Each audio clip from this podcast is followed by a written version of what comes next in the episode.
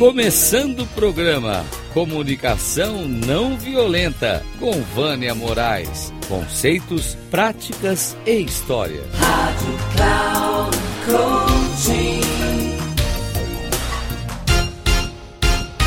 Olá pessoal, estou aqui de volta para mais um episódio do meu programa. Hoje eu vou falar sobre as necessidades, que é um dos elementos da comunicação não violenta e que é um desafio na comunicação. Vou começar com a frase do Marshall Rosenberg, em que ele diz que todo conflito nasce de necessidades não atendidas. Você já parou para pensar quantas vezes você se incomoda com a fala do outro, você se incomoda com a forma que o outro se expressa, é, você fica irritado com alguma coisa que o outro falou e não consegue perceber o que está acontecendo.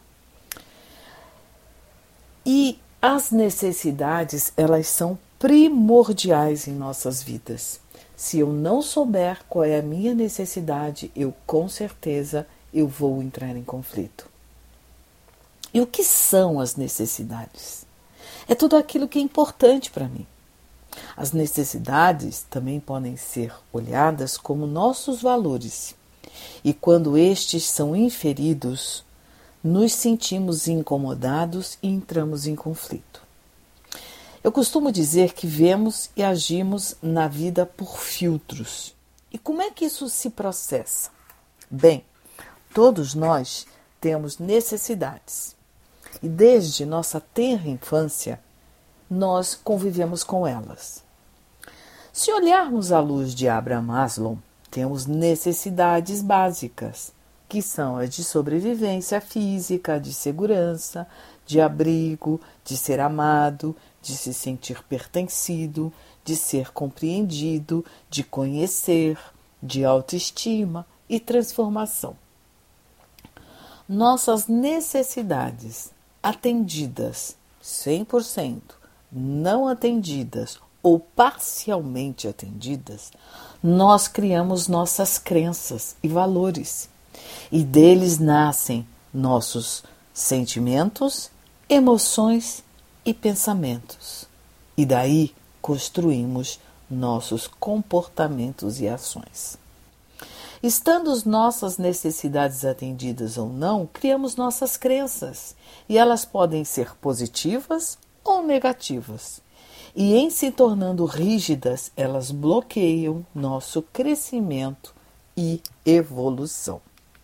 Mas antes, vamos fazer uma reflexão da forma como podemos receber as mensagens negativas das pessoas, pois precisamos lembrar que as pessoas não são a causa do nosso sofrimento, mas apenas estímulo e a responsabilidade de como vamos receber esses estímulos é exclusivamente nossa, ou seja, de nossa autorresponsabilidade.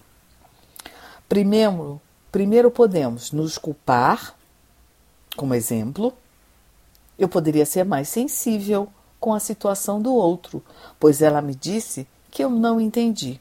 Ou seja, aceitamos o julgamento que veio. Dessa forma, podemos abalar nossa autoestima, pois nos sentimos envergonhados, culpados e deprimidos. Segundo, podemos culpar o outro quando respondo: Você é egoísta pra caramba, não pense em ninguém. Ué, o que, é que você disse? Ou com que direito você fala assim comigo? Como assim? Eu sempre te considero e você nunca retribui?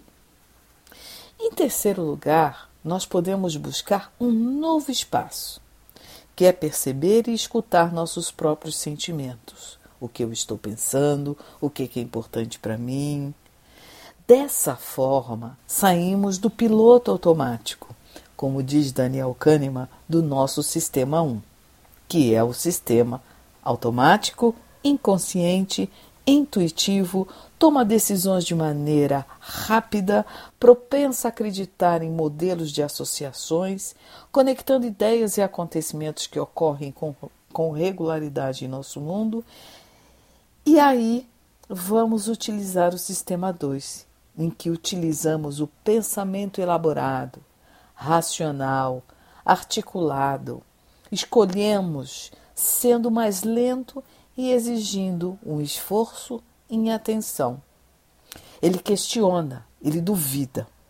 O sistema 2 ele é ativado quando, quando nos deparamos com uma questão para a qual o sistema 1 um não oferece resposta, ou quando queremos mudar nossa forma de ver, expressar e mudar nossa mentalidade.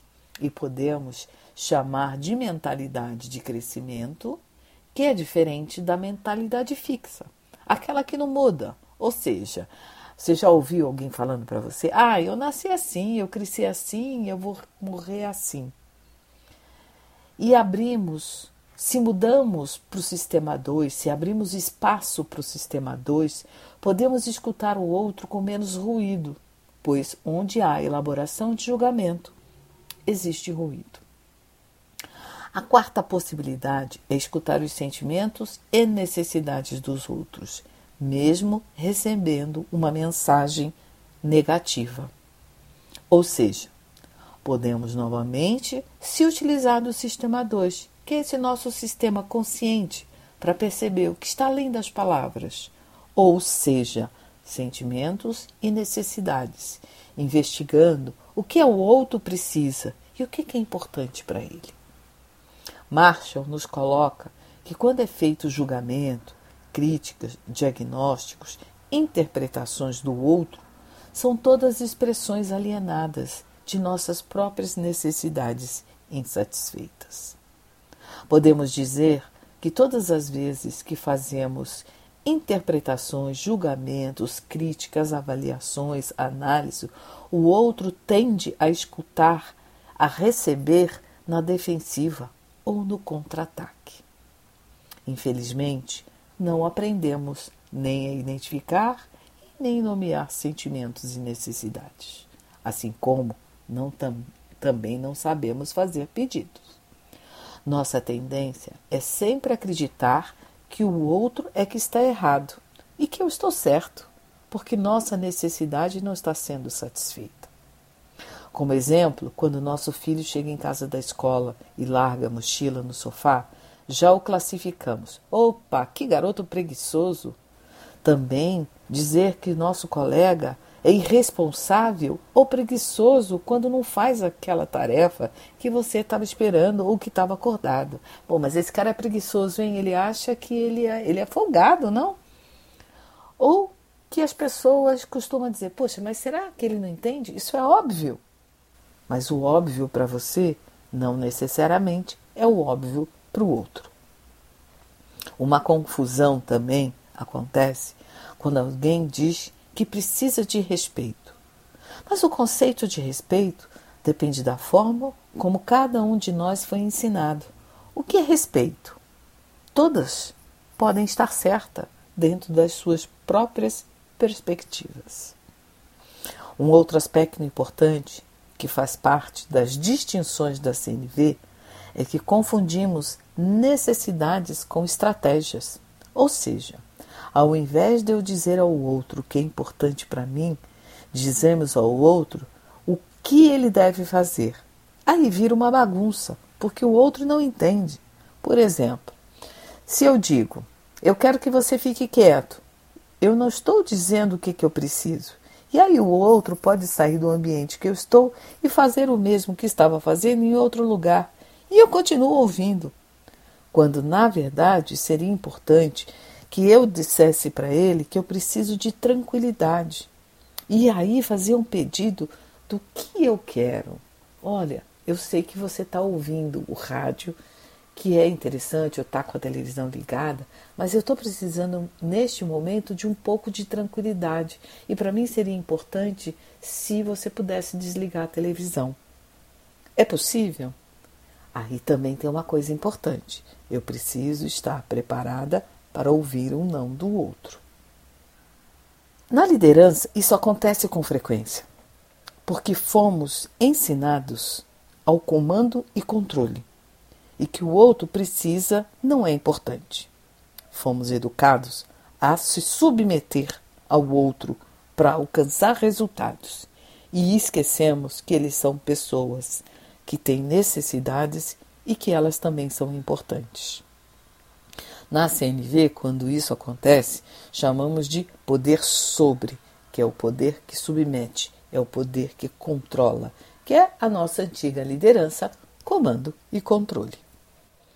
Um exemplo é: Paulo, preciso que monte esse relatório e me entregue na sexta às 10, ok? Será que eu poderia falar de outra forma? Como seria se eu dissesse para o Paulo: Paulo, eu sei que você está com uma demanda grande mas tive um pedido do nosso diretor para montar um relatório para a próxima sexta-feira às 10 horas, porque vai ter uma reunião de conselho na segunda. E, infelizmente, o pedido chegou em cima da hora. Como é para você?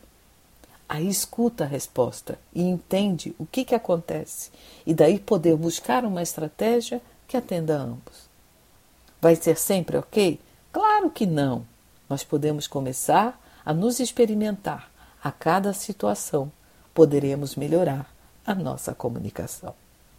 O que também não sabemos nem identificar e nomear é o número de necessidades que temos, pois, como coloquei acima, não fomos ensinados. Além disso, nossas necessidades, que a CNV chama de necessidades humanas universais, podem ser nossos valores. E este, quando são inferidos, entramos em conflito, Lembra do início, quando falei que todo conflito nasce de uma necessidade não atendida? Então, nós também podemos falar de um valor. Tive um caso de um cliente de mentoria que ele chegou para uma sessão trazendo quanto estava irritado, nervoso, indignado com a posição de uma pessoa na última reunião.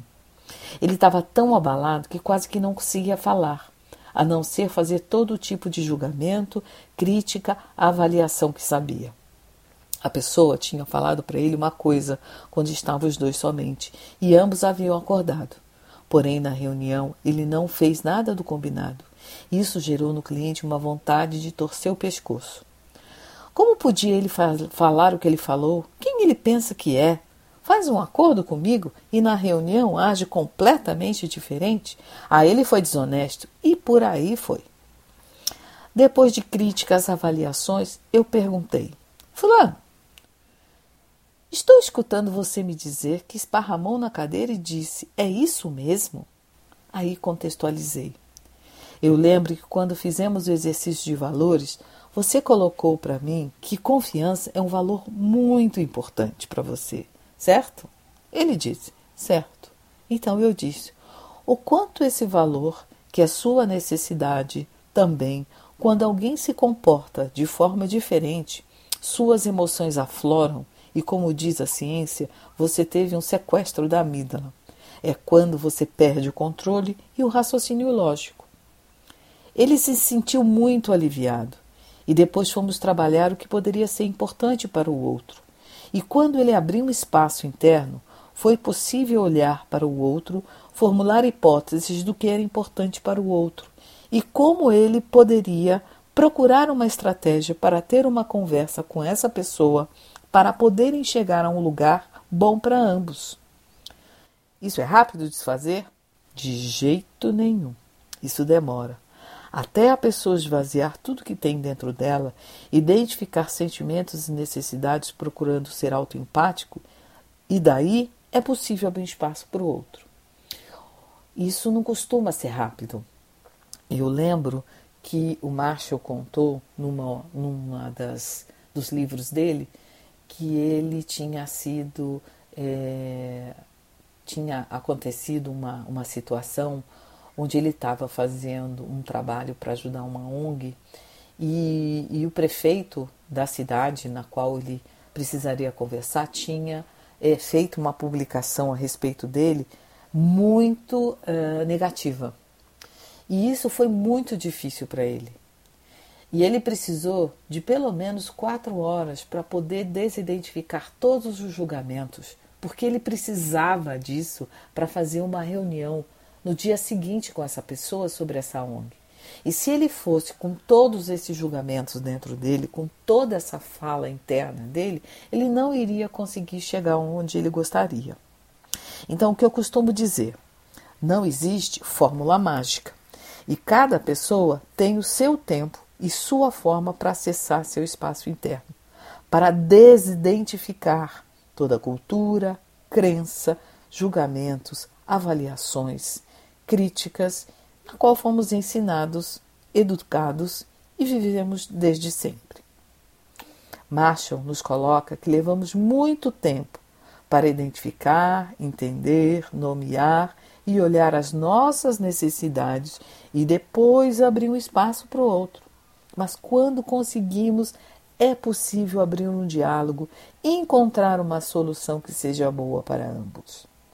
Tem um, uma frase desconhecida que a gente precisa é, de 55 minutos. Se eu tenho uma hora para resolver um problema, 55 minutos eu vou explorar esse problema, vou entender o problema, identificar os sentimentos, as necessidades, e em cinco minutos depois eu consigo chegar a uma solução.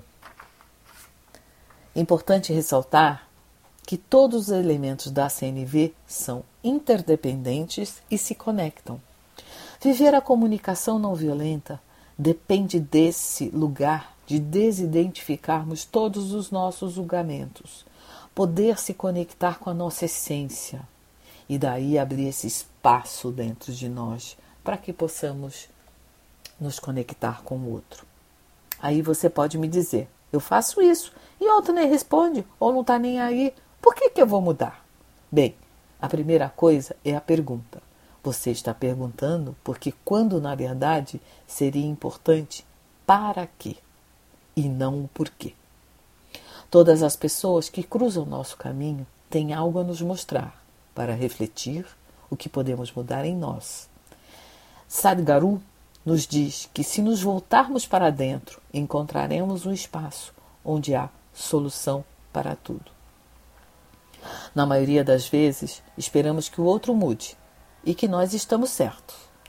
Já digo que é um ledo engano, pois essa foi a forma que fomos educados, porque passamos nossa infância, adolescência e continuamos na vida adulta fazendo o que os outros dizem que precisa ser assim, assado, daquele jeito e por aí vai. Aí compramos essa crença como verdade e vamos perpetuando isso ao longo das nossas vidas, acreditando que o outro tem que atender às minhas necessidades. E eu digo para você: ninguém tem que nada, nem você e nenhum outro. Vocês sabem quem são os mestres de expor suas necessidades e sentimentos de forma clara e passamos muito tempo doutrinando para eles mudarem? As crianças.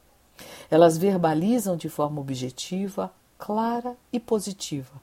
Quais são suas necessidades, sabem expressar os sentimentos como ninguém, chegando até alguns pais se sentirem envergonhados em algumas ocasiões porque elas não têm filtro. As crianças vivem o presente e será muito difícil encontrar uma criança que diga: Não vou comer todo o chocolate agora porque quero comer também depois do jantar. É ruim, hein? Na verdade, ela só quer o prazer. E também não podemos deixá-los comer tudo dependendo da quantidade, porque isso pode levá-la a ficar doente. Com relação ao adulto, podemos encontrar pessoas pensando muito em suas necessidades futuras, como preciso ter uma poupança substancial para minha velhice, poder se obrigar a trabalhar em uma empresa que ele se sente infeliz, mas porque o salário é excelente, e daí construir uma crise de burnout, ansiedade ou depressão, por puro dever. O importante é sempre procurarmos o equilíbrio entre a disciplina e o prazer, ou seja, manter a mente e o coração em harmonia, sair do devo que, do tenho que, por uma escolha de forma consciente. Nesse caminho da CNV, será importante aprender a identificar e nomear os sentimentos e necessidades que temos. Não dá para fazer a todo momento nem a todo instante, porque o ritmo de nossa vida é corrido. E na maioria das vezes somos atropelados e não escutamos nossas necessidades e afogamos nossos sentimentos. Marshall nos convida a um exercício diário e nos darmos pelo menos 10 minutos do nosso dia para exercitar diante das situações que foram mais desafiadoras. Vale lembrar a frase de Marshall, novamente, que todo conflito nasce de uma necessidade não atendida. Ele nos coloca que muitos de nós associamos a necessidades algo negativo, como carência, dependência ou egoísmo. E em nossa cultura, as necessidades estão ligadas à escassez. Podemos também observar a maneira como fomos educados, em que somos levados a se encaixar em estruturas de dominação, que sejamos submissos e obedientes diante das autoridades, ou seja, uma forma organizada de controlar as pessoas. Isso podemos perceber nas escolas, nos governos, nas organizações, nas famílias, e todas operam dentro dessa estrutura de dominação. Por exemplo, na escola não somos ensinados a perceber o que está acontecendo conosco, e sim andar nos trilhos. Ninguém nos pergunta do que precisamos, e sim que, se não cumprirmos com as regras estabelecidas, seremos punidos e ou rejeitados. Ou, se as cumprimos, seremos recompensados ou premiados. Que tipo de adulto cultivamos quando abafamos as formas de expressão genuína, porque também não sabemos lidar? Copiamos modelos através dos séculos e lá se vão oito mil anos de dominação. Fico feliz em ver que algumas empresas estão buscando uma outra forma, utilizando a segurança psicológica de times para fortalecer a expressividade das pessoas, sem medo de serem julgadas, punidas, criticadas ou rejeitadas. Costumo exemplificar em que trago um caso do livro em que uma mãe conversa com uma filha adolescente que não arruma o quarto. E é assim: a mãe. Eu pergunto: que necessidades estão sendo atendidas nessa situação? A mãe. Bem, é óbvio, eu preciso que ela arrume o quarto. Pergunto: não, isso não virá a seguir, pois isso é um pedido. Estou te perguntando que necessidades você tem? A mãe. Silêncio. Ela não sabia olhar para dentro de si e ver quais eram suas necessidades. A mãe sabia diagnosticar, olhar o que tinha de errado com a filha, rotular a adolescente de preguiçosa, mas não sabia identificar o que era importante para ela.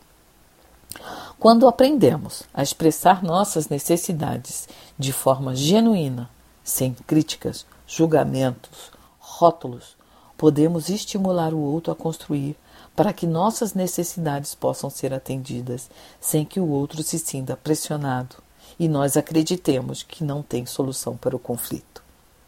O caminho para a jornada da CNV só acontece na medida que buscamos esse autoconhecimento e essa autodescoberta. Aprendermos a ter consciência sobre nós mesmos, abrir um espaço para o outro e praticar CNV diariamente, pois ela é um processo de experimentação e a CNV é uma linguagem da vida. Meu nome é Vânia Moraes Troiano e ficarei grata por você compartilhar suas percepções. O meu e-mail é vânia com w, arroba. Um grande abraço e vamos em frente na jornada de ser CNV.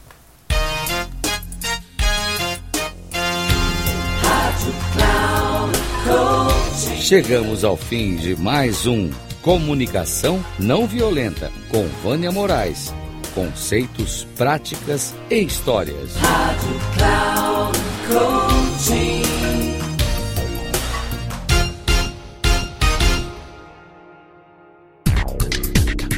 Se ligue Comunicação não violenta com Vânia Moraes. Conceitos, práticas e histórias. Você ouve sempre às quartas-feiras às 11 da manhã, com reprise na quinta às 15 horas e na sexta às 18 horas, aqui na Rádio Cloud Coaching. Acesse o nosso site radio.cloudcoaching.com.br e baixe nosso aplicativo na Google Store.